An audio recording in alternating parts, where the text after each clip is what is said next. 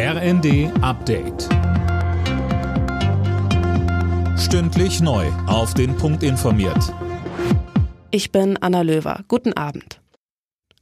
Nur einen Tag nach der Einigung über Getreidelieferungen sind in der Ukraine offenbar Raketen im Hafen von Odessa eingeschlagen.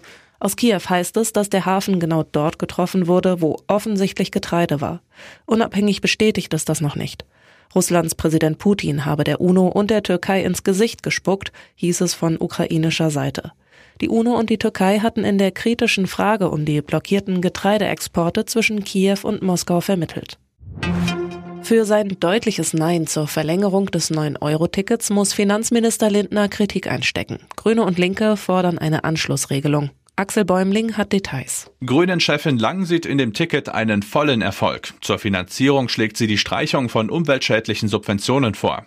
Linken-Chefin Wissler sagt, da passiert in einem FDP-geführten Ministerium ausnahmsweise mal was Sinnvolles und dann soll ausgerechnet das beerdigt werden.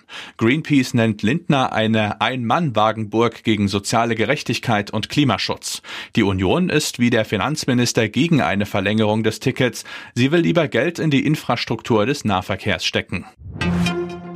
Bundesgesundheitsminister Lauterbach hat Forderungen nach einem Ende der Isolationspflicht für Corona-Infizierte abgelehnt. Infizierte müssen zu Hause bleiben, schrieb er auf Twitter. Kassenärztechef Gassen hatte ein Ende aller Quarantänevorgaben gefordert.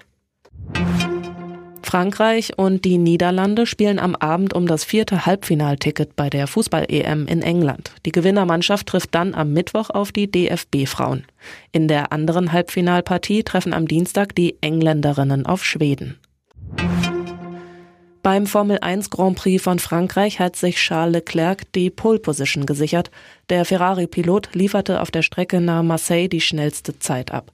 Er startet morgen vor den Red Bull-Fahrern Max Verstappen und Sergio Perez. Alle Nachrichten auf rnd.de